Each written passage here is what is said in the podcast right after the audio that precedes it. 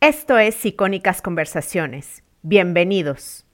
Hola, bienvenida a la segunda parte de la serie Entre Podcasters. Para escuchar la primera parte, por favor ve al podcast Nosotras en el Café. Espero disfrutes esta serie tanto como yo.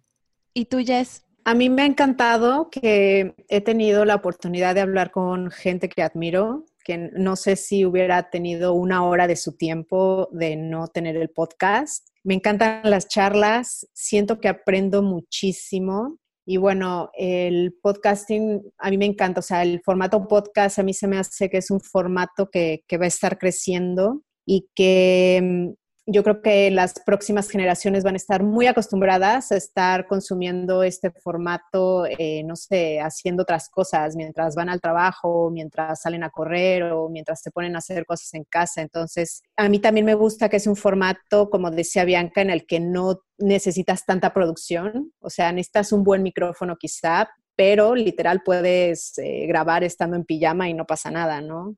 Al contrario de un video. Y sí siento que es un contenido que tarda mucho en producirse, porque yo noto que el proceso de preparación de las entrevistas, yo me tardo porque hago como research y hago mi tarea y como que me toma mucho tiempo eso. Eh, la edición la verdad es que la delego y es un contenido que es muy difícil que sea viral, o sea, no es como un video que se pueda hacer viral, ¿sabes? Entonces es un contenido más difícil que sea compartido, pero yo espero que esto vaya cambiando, ¿no? Y para que ayude, como decía Diana, de ellas ahora, a que llegue a más gente de forma mucho más fácil. Sí, yo también coincido con todas ustedes, ya lo dijeron todo, pero en efecto lo que más disfruto es aprender de los invitados o las personas que conozco a raíz del podcast, personas que en mi vida hubiera tenido acceso a ellas, porque siempre lo digo, pero es la verdad. No es lo mismo decirle a alguien, oye, vamos a platicar o te invito a mi podcast.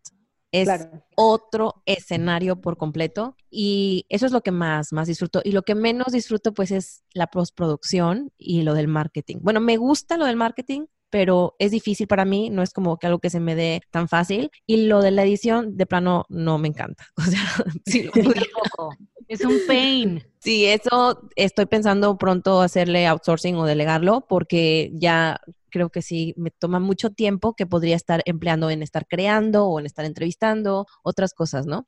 Y me gustaría ahora continuar preguntándoles algo que yo creo que es muy importante, porque como acaban de decir, es un universo enorme de contenido allá afuera. ¿Cómo hacer para permanecer genuina, auténtica y no desanimarte pensando que, tienes que competir con tanto contenido que hay? Y empezamos con Bianca. Para mí la clave está en que yo solo platico cosas que me han pasado y que he vivido y entrevisto gente que genuinamente me llama la atención el tema del que está hablando, del que está tratando. Y yo creo que en mi caso es mucho el storytelling. O sea, yo hago los 10 do's y don'ts de Tinder, pues porque tuve más de 100, básicamente. O hago el qué se siente ir a Fashion Week porque fui cuatro veces a Fashion Week. O cómo puedes crear un blog y dedicarte, o sea, o cómo puedes trabajar con marcas, ¿no? Si tienes un blog chiquito de, de belleza o de estilo de vida. Entonces, justo por eso también tengo mis cursos que hago de blogging, de podcasting, como ocho diferentes tipos de cursos.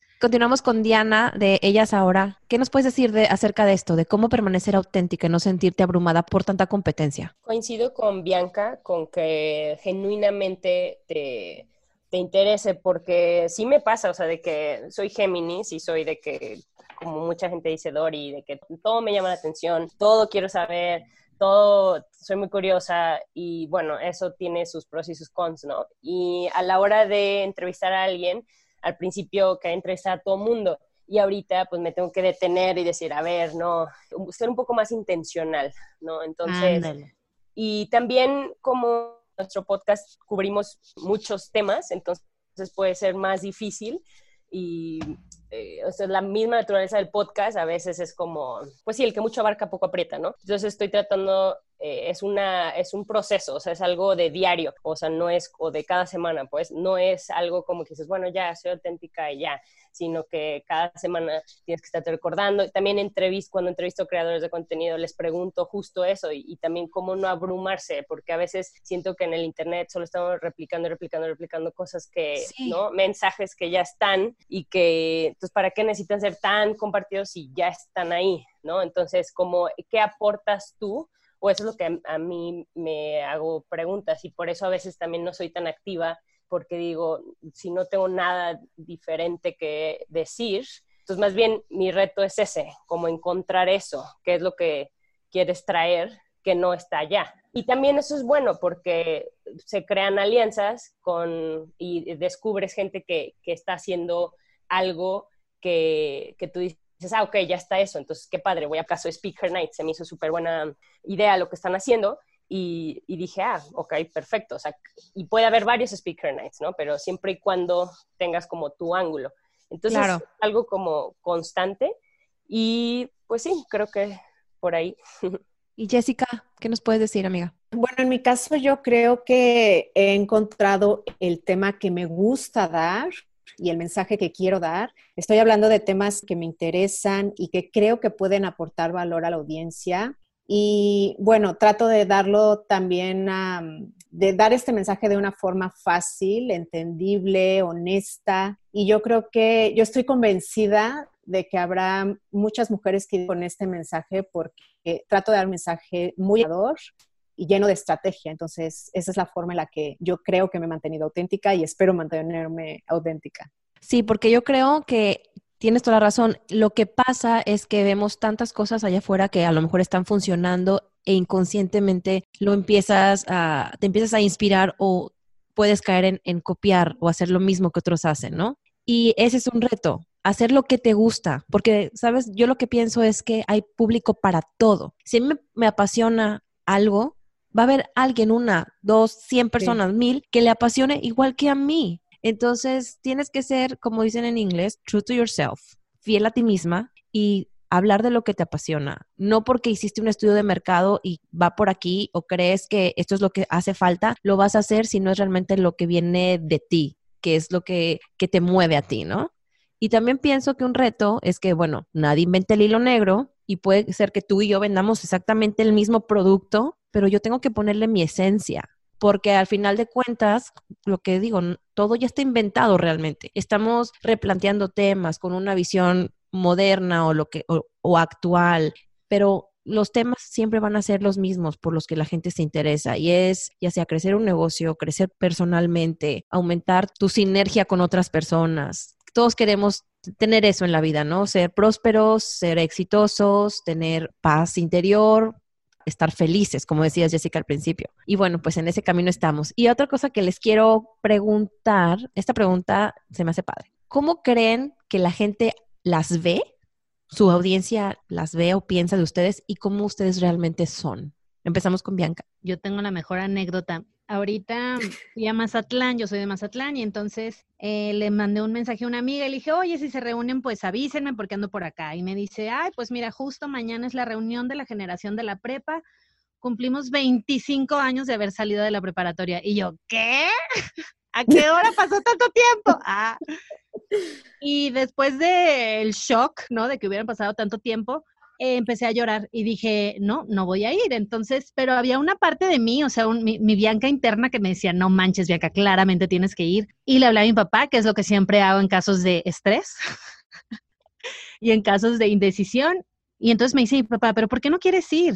Y le digo, no, porque la verdad, pues no quiero, o sea, no se me antoja. Y me ha puesto una regañada, o sea, me, no, no, no, o sea, me dice, yo creo que tú ya te subiste en un ladrillo, te desubicaste, en lugar de que te dé gusto ver a tus compañeros. Y siguiente escena, Bianca Drama Queen. Me puse a llorar y yo es todo lo contrario, papá. O sea, como que le dije, en todo este tiempo la gente ya se casó, ya se divorció, ya se volvió a casar. Hay algunos que llevan dos y tres matrimonios, yo no llevo ni uno. Le dije, todas tienen dos, tres, cuatro, cinco hijos. Yo ni, ni siquiera tengo anillo de compromisos, ni siquiera estoy embarazada, ni siquiera, o sea, y le digo, todo el mundo tiene como este empleo formal, ya aunque sea recepcionista del CID, me vale, pero coordinadora de eventos de no sé qué, la wedding plan de bla, bla, bla, ya sabes. Y le digo, y yo, y yo soy freelance, o sea, ¿qué es eso? Y entonces mi papá se quedó en shock porque me dijo, ¿qué? Pensé que era todo lo contrario. Y me dijo, siento que tu visión está distorsionada por medirte con una sociedad que entonces te pide que para cierta edad tienes que ser esto, tienes que ser aquello, tienes que hacer lo otro, tienes que tener esto y esto, porque aparte yo lloraba, ¿no? Yo no tengo casa, no tengo mamá móvil, no, la mamá va, ¿no? Tan prometida por Disney, yo no tengo un perro, o sea, le dije, la, la vida que yo, o sea, que mi niña interior de cinco años creía que iba a tener esta edad, no la tengo, entonces soy un fracaso, o sea, esa fue mi conclusión como no tengo lo que yo esperé de chica, o sea, imagínate qué fucked up planeta, soy un fracaso. Y entonces ya en, la verdad es que voy a muchas terapias, ya en, terapia, como que dije, ¿es eso verdad? O sea, me considero un fracaso y no es cierto. O sea, yo por mis estándares digo, tengo la vida de mis sueños, o sea, vivo donde quiero, hago lo que quiero, me dedico a lo, a lo que me apasiona, yo decido a qué le dedico mi tiempo, entonces dije al revés, ¿no? Qué, qué chingonería tener una vida así,